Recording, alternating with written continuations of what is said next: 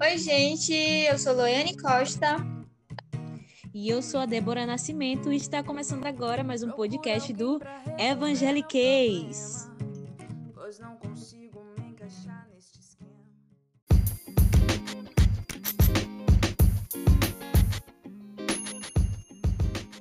Oi, gente! Que bom estar com vocês em mais uma semana no nosso podcast, a sua dose de evangeliquez semanal. Oi, gente, tudo bem com vocês? Espero que sim. Nessa semana nós vamos falar sobre feminilidade cristã.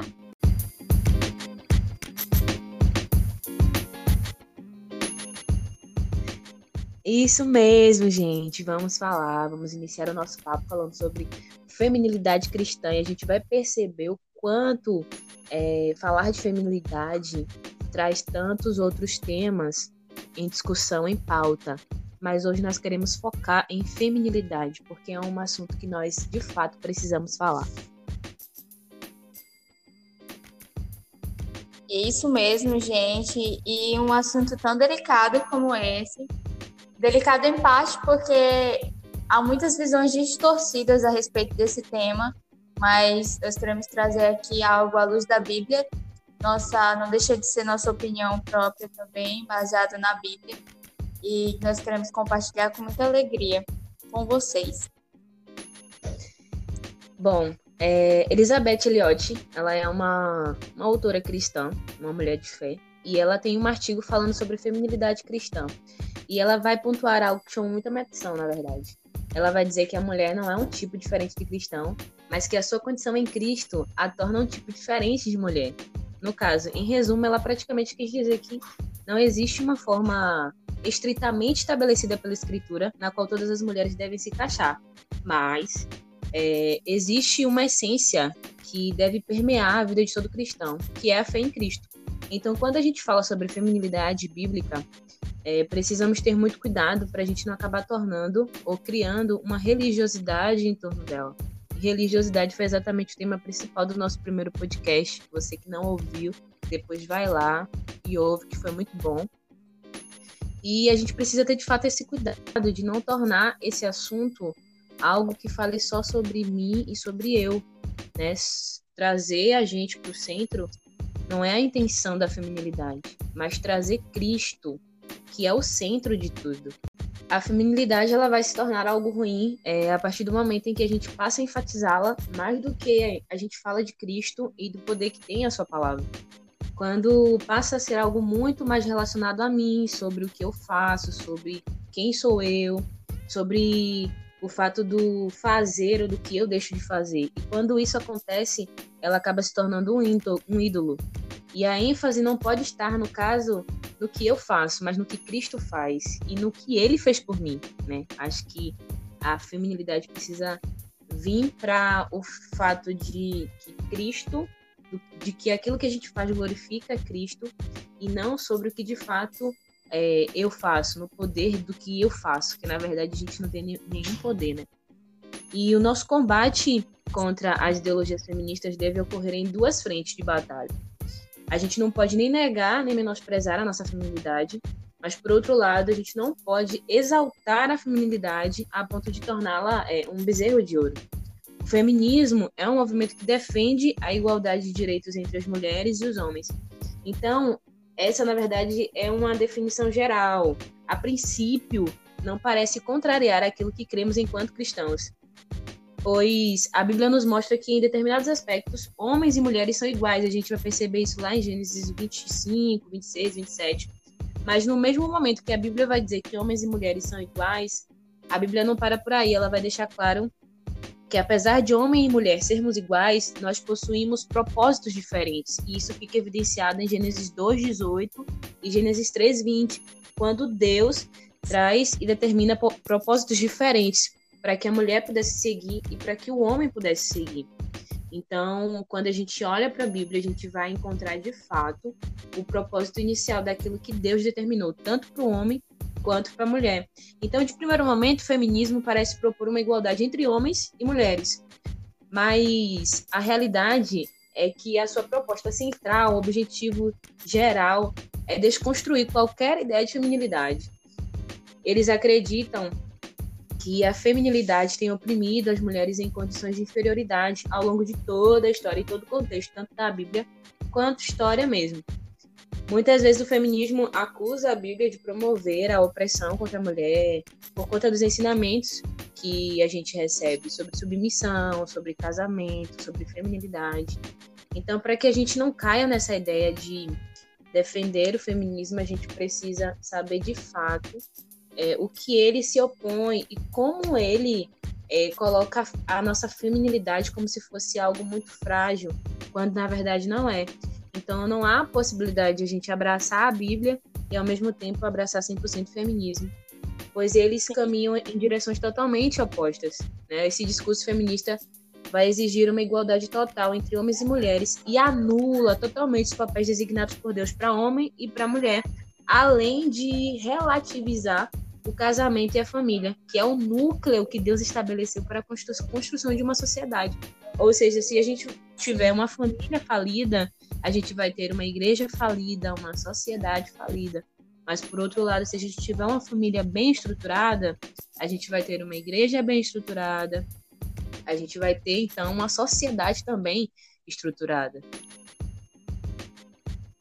Exatamente. E, e traz dois extremos, como a gente vem falando, é, de uma feminilidade frágil, fraca, e o extremo que acata ao feminismo, que é, são coisas que nós devemos buscar um equilíbrio, porque feminilidade não é sinônimo de quê? De fraqueza, de mulher frágil, de donzela em perigo que precisa ser salva, é, nós temos papéis, assim como tu falou, papéis a ser cumpridos, e que quando nós deixamos de cumprir esses papéis, aí vem a distorção toda da palavra de Deus, vem na nossa mente é, que está tudo dando errado daquilo que a gente é meio que idealizou na nossa mente.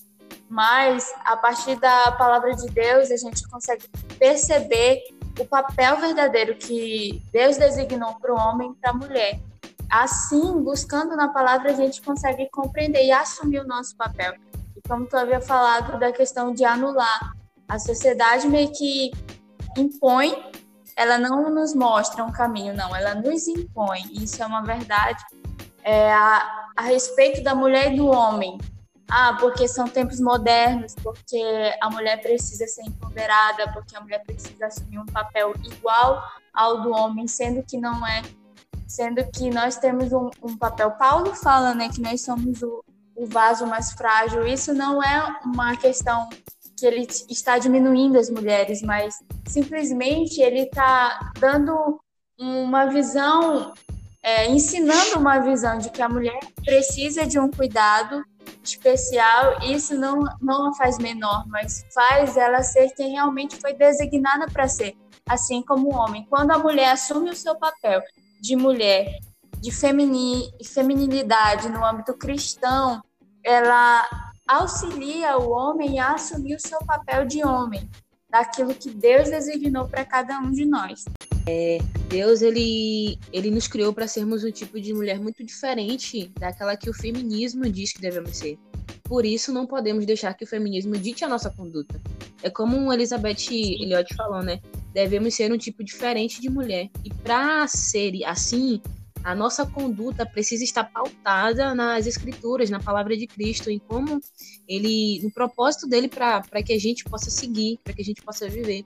Toda vez que tentamos reduzir a nossa feminilidade a algo político, social, a características físicas ou características biológicas, a gente está determinando o nosso papel na vida puramente baseado em nossas competências a gente não, não apenas Sim. perde o objetivo da feminilidade, mas diminui a glória de Cristo, que é manifesta através de nós. A nossa distinta personalidade Exato. feminina, ela é indispensável no propósito de Deus de demonstrar a plenitude da glória dele. A minha personalidade, a sua personalidade, ela não é acidental. Ela existe porque Deus designou para se relacionar com o evento central da história, que é quando Cristo se entrega pela igreja. O casamento foi feito para demonstrar esse amor fiel entre Cristo e a sua igreja. Então, a feminilidade cristã, ela vai apontar para o evento principal de toda a Bíblia, o evento principal de toda a história de Deus, que é quando Cristo se entrega em sacrifício pela igreja. Então, quando Deus direciona ah, os, o propósito da mulher e o propósito do homem é de maneira simbólica, porque o nosso Deus ele é um Deus muito simbólico, ele fala muito através da simbologia. É como se ele já trouxesse ali a, a simbologia de Cristo e a sua igreja. Então, o homem precisa olhar para Cristo para saber qual é a sua conduta como masculinidade cristã, e a mulher precisa é, olhar para a igreja. Quando a gente olha para a igreja, a gente percebe esse laço que Deus fez lá no Éden, né? Desde o Éden, de maneira simbólica, Deus conversa com a gente sobre isso. O homem recebe as suas pistas de Cristo, que é o nosso maior exemplo como cabeça, e a mulher recebe as pistas da igreja, chamada para admirar e para permanecer em obediência a Cristo. E homens têm o maior fardo e a maior responsabilidade. E John Piper vai deixar isso claro em um artigo que ele fala sobre a feminilidade e o poder da mulher é, cristã. E ele diz que assim ele não gosta de discutir a questão da masculinidade e feminilidade pela questão dos de, de, de direitos e tal, mas que a gente precisa ir falar disso e, e, e pesar isso com relação às responsabilidades que é o que milhares de homens são fracos demais para assumir. Quando um homem se levanta e assume a sua postura por encontrar em Cristo a sua masculinidade e faz o que tem que ser feito, a mulher não precisa se levantar e fazer. E o feminismo ganha espaço para querer ocupar o lugar do homem, porque existem homens que são fracos, que não assumem o seu lugar, não se responsabilizam e não fazem o que deve ser feito, como Cristo fez pela igreja.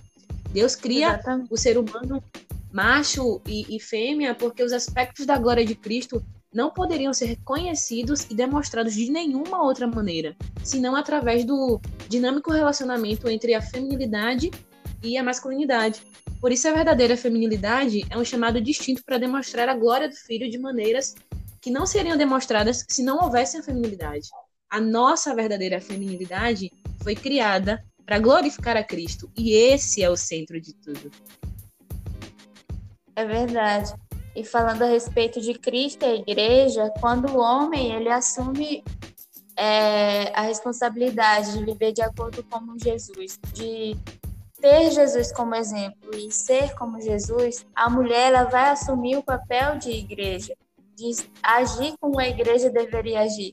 E eu acho isso muito interessante, porque é só a gente nortear a nossa vida de acordo com a palavra de Deus em que a gente vai realmente assumir a nossa forma, realmente assumir aquilo que a gente foi designado para ser, os frutos vão aparecer. Os frutos vão aparecer num casamento, num relacionamento, na criação dos filhos, na formação da família e assim como tu já havia falado na, na criação da sociedade. E a gente vai encontrar muitos exemplos disso na Bíblia, né? Na verdade, a Bíblia é o nosso manual. Ela vai falar como a gente deve proceder em tudo. Então, quando a gente olha para muitas histórias da Bíblia, a gente vai perceber o quanto é, a omissão masculina faz com que a mulher tome uma posição, tome um posicionamento, tome uma atitude que em certas ocasiões não deveria ter, deveria ser o papel do homem e por de maneira Sim. inusitada ou precipitada, né? A gente vê muitas mulheres tomando atitudes que vão repercutir por muitas gerações. Verdade. Assim como o exemplo de Sara, né, que não confiou de forma segura na promessa de Deus, quis agir à sua forma, assim como tu havia falando, tu vinha falando, que quando a gente quer assumir o papel de feminista, de que, ah, porque eu preciso ser igual, eu preciso ser melhor, eu roubo o lugar do Senhor não só a glória dele, mas o lugar dele de reinar na minha vida. Meio que Sara quis fazer isso lá é, quando Deus deu a promessa a Abraão de que ele iria dar filhos a ela e ela achava que ele estava demorando, ela quis dar um jeitinho e deu um jeito. Só que esse jeito acarretou em consequências até hoje para o povo de Israel. Meio que ela quis interferir na promessa de Deus, quis agir, quis fazer o papel que não era dela, né? E o que acarretou para a vida dela foram pro problemas com a sua criada, com, com o filho de Abraão. E são vários exemplos assim que a gente encontra na Bíblia. Mas, em compensação, a gente encontra exemplos também positivos, que é como a história de Abigail, que foi uma mulher que assumiu a sua feminilidade e tomou uma postura de mulher sábia e conseguiu salvar os seus, conseguiu salvar a sua casa, com firmeza na, na graça e sabedoria de Deus. E isso é o, é o mais importante interessante para nós mulheres, buscar a sabedoria que vem de Deus para agir de forma correta. Esse é o nosso maior ensinamento, por mais que a sociedade lá fora queira ditar a nossa forma de agir, queira ditar os nossos pensamentos, os nossos argumentos para conquistar as nossas coisas, mas aquilo que o Senhor tem guardado para nós é de uma preciosidade tão grande que essas coisas ofuscam, que a sociedade prega lá fora ofusca o que o Senhor tem para nós. Nós possamos buscar realmente é, viver e obter aquilo que Ele preparou para a gente desde o início, quando Ele criou o homem e mulher. Sim, a feminilidade proposta por Deus, ela não diminui a mulher, não tira de nós os nossos direitos, mas diz claramente quanto somos grandes e que de maneira gloriosa fazemos parte de toda a história de Deus. O quanto cada detalhe em nós glorifica o nosso Criador. Que eu fico pensando, né, e pedindo que a nossa oração seja para que Deus gere um grande e profundo senso de porquês em todas nós mulheres e possamos uhum. entender que cada detalhe em nossas emoções e nas nossas particularidades foram criados por Deus. A gente não pode tornar isso em trivialidade e que a grande verdade em nossos corações, conforme nós vamos vivendo, seja a glória da graça de Deus expressa no sacrifício do seu filho lá na cruz. Né, pela compra da noiva e pela admiração e alegria da noiva. Que essa seja a nossa primordial vontade e que Deus nos ajude, viu? Porque viver uma masculinidade e uma feminilidade bíblica diariamente só é possível quando nos sujeitamos a Deus e a sua vontade e a sua palavra e não ao mundo. Quando realmente deixamos ele assumir o controle, é, não, não querendo roubar, porque às vezes a gente vive uma linha de pensamento que a gente quer adivinhar as coisas, a gente não quer realmente buscar o porquê de Deus daquilo. E a gente fica, será que se eu fizer isso, se eu agir dessa forma, aí sim as coisas vão dar certo? Mas a gente não quer buscar na verdade. Então, quando a gente olha para Cristo, quando a gente olha para a palavra dele, quando a gente entende todo o nosso propósito na história de Deus, a gente não quer ser nada mais do que a mulher. E a, gente não quer nada menos do que assumir o nosso papel, de fato. A, a Bíblia vai dizer que a mulher, ela, o propósito dela é auxiliar o homem. Então, em nenhum momento a Bíblia exclui a nossa participação nisso. A Bíblia vai dizer: olha, o homem seja como Cristo, que deu a sua vida pela igreja, sabe? Então, o homem dê a sua vida pela sua mulher, pela sua esposa, sabe? Mas a mulher seja é, auxiliadora. Então, a, tipo assim, a Bíblia orienta a gente a participar desse processo, mas deixar que a responsabilidade maior seja do homem e a gente não diminua o homem nesse contexto todo. Então, quando a gente fala de feminilidade, a gente fala também de masculinidade. Então, para todas as mulheres que nos ouvem, para todos os homens que nos ouvem, assumam essa, esse papel, sabe? Mas assumam esse papel biblicamente, como Cristo designou, que, que deveria ser.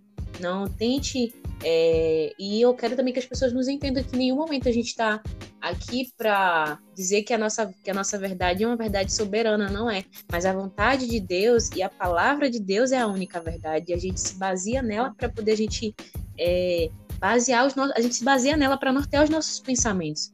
Então, o feminismo tem. A, a, a, ideia principal do feminismo é uma ideia boa, e eu não quero aqui dizer que a, as conquistas não foram válidas. Mas a partir do momento que a gente centraliza o nosso eu pela causa, a partir do momento que a gente coloca a gente, o nosso eu, como prioridade, a gente deixa, deixa de seguir o mandamento de Cristo, que é abrir os nossos olhos para o outro, amar o outro, e colocar Cristo como centro da nossa vida. Então não é sobre pregar o quanto eu posso conquistar alguma coisa ou quanto eu tenho poder para fazer alguma coisa, mas é falar sobre Cristo e que através dele eu consigo fazer tal coisa. Então, a, o errado está aí no fato de tirar Cristo do centro de tudo. E quando a gente tira Cristo do centro, bagunça mesmo. Até porque, a, a, como a gente já vem falando, a feminilidade torna, a, a, monta um, um, faz com que o homem tenha a sua masculinidade fragilizada. E aí a gente abala toda a estrutura familiar.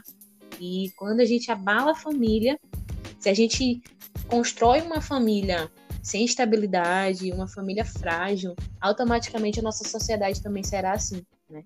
E isso acaba sendo o espelho da nossa sociedade atual. Mas a gente quer acreditar em pessoas que se levantam com uma mentalidade diferente para lutar pela família, para lutar pela sua feminilidade, pela sua masculinidade e viver por aquilo que de fato importa, né?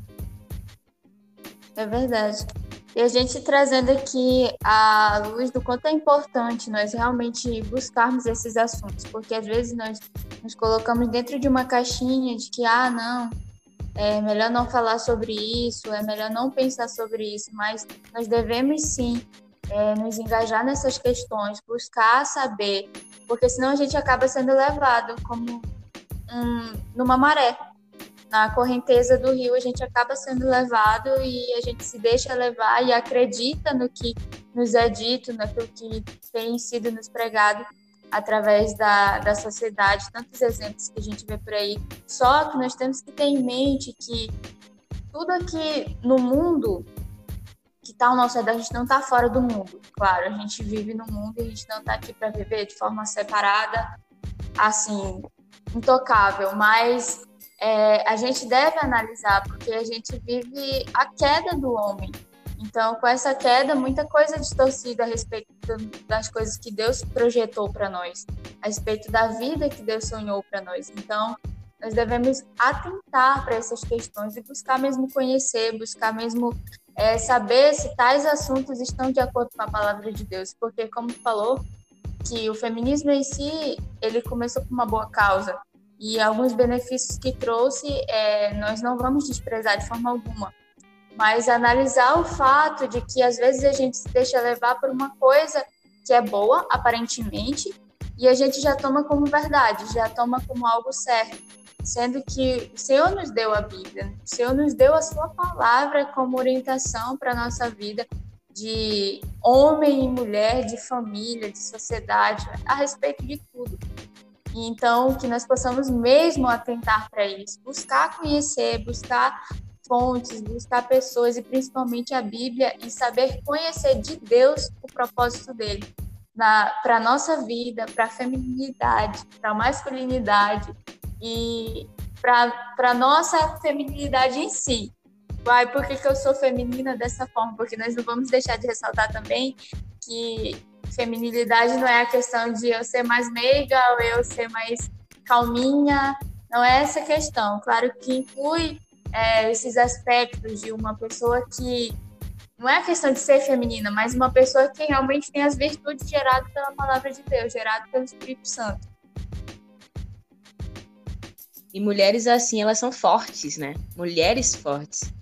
A gente não Sim. pode, é, em nenhum momento, é, achar que Deus menospreza a nossa qualidade. Claro que não, ele nos criou e ele, e ele quando nos colocou é, essa capacidade de ser assim, ele contava com isso para que todo o plano dele pudesse fluir. Né? Então, é, glória a Deus pela vida das mulheres fortes, pelas mulheres que se levantam e, e fazem e não se abatem com as circunstâncias ou com aquilo que, a, a, que é proporcionado a elas, sabe? Mas que elas se levantam. João Piper vai dizer que uma das coisas mais poderosas que ele possui na igreja que ele pastoreia são as mulheres fortes, porque no meio da perda, no meio da crise, são as mulheres fortes que auxiliam nessa reconstrução daquilo que foi destruído. Então, seja uma mulher forte e ajude a reconstruir. Seja uma mulher forte e seja instrumento do Espírito Santo para reorganizar a sua casa, para refazer as coisas. São essas qualidades pelas quais a gente não pode se omitir. Tá aqui dentro, sabe? Então, que a gente manifeste a glória de Deus e a beleza de Deus através das qualidades e daquilo que Deus colocou quando nos criou. Eu acho que isso é muito importante. Sim. Trazendo um exemplo bem básico de feminilidade é, que eu posso citar ao meu redor, é que o homem ele tem autoridade sobre a mulher, ele é o cabeça. Mas a mulher ela tem certa autoridade dentro do lar, ou seja, no seu trabalho, é, isso, como tu estava falando, não, não nos anula, não nos menospreza. Por sermos mulheres, nós não vamos ter autoridade, nós não vamos liderar. Isso é uma visão totalmente distorcida também. Porque o Senhor, na Bíblia mesmo, nós encontramos exemplos de mulheres que foram líderes, líderes fortes, como tu vem falando. E aqui em casa, minha mãe exerce de uma feminilidade que me constrange. Quando a gente elogia tal comida que ela faz, ela fala assim: eu fiz com amor. Então, é um exemplo muito grande para mim de feminilidade, de assumir mesmo o seu papel dentro do lar. Ela poderia fazer qualquer outra coisa, mas a honra que ela ela exerce a fazer aquilo, o louvor a Deus, porque eu sinto que Deus é glorificado com um simples gesto que ela faz, como que ela cuida da gente. E esse é um exemplo que eu posso trazer para vocês e, e para perceberem como nada disso nos diminui, simplesmente faz com que o nome do Senhor seja glorificado através das nossas vidas. Não existe honra maior do que essa. Sim, e Cristo vem para evidenciar isso, né? Quando a gente olha para a Bíblia, a gente vai perceber que a religiosidade do povo de Israel criou uma adoração à parte para as mulheres. Elas não adoravam a Deus junto com os homens, mas em um uhum. átrio separado só para elas. Porém, quando o poder do Espírito Santo é derramado sobre a igreja de Atos, e a gente vai ver isso biblicamente registrado, é, é instituído um, a, uma comunidade cristã ali. E uma das primeiras informações registradas é de que as mulheres estavam adorando a Deus junto com os homens. A gente vai evidenciar isso Sim. lá em Atos 1, 13, 14, 15 mais ou menos. E isso é glorioso pois o evangelho vem para romper os muros, removendo inclusive a separação de um ensino doutrinário distinto, voltado Exatamente. só para os homens ou só para as mulheres. Então a gente olha para Cristo e a gente percebe que em Cristo todos nós nos tornamos participantes da mesma mesa, sabe, do mesmo evangelho, dos mesmos direitos. Então a intenção de Cristo não é romper com ou eliminar o nosso direito, ou eliminar a nossa causa. Claro que não.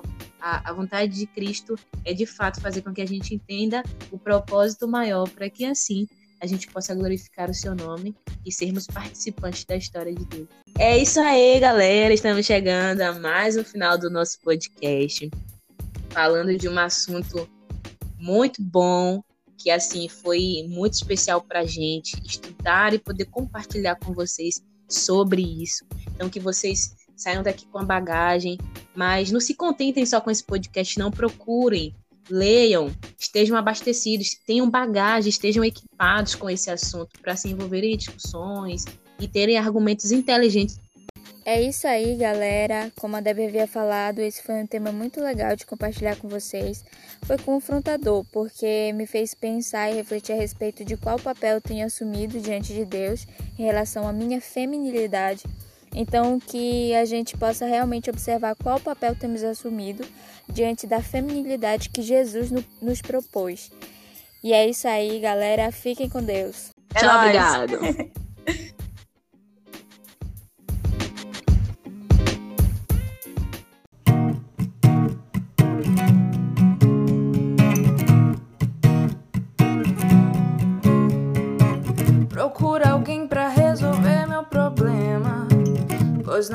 consigo me encaixar neste esquema. São sempre variações do mesmo tempo, meras repetições. A extravagância vem de todos os lados e faz chover profetas apaixonados,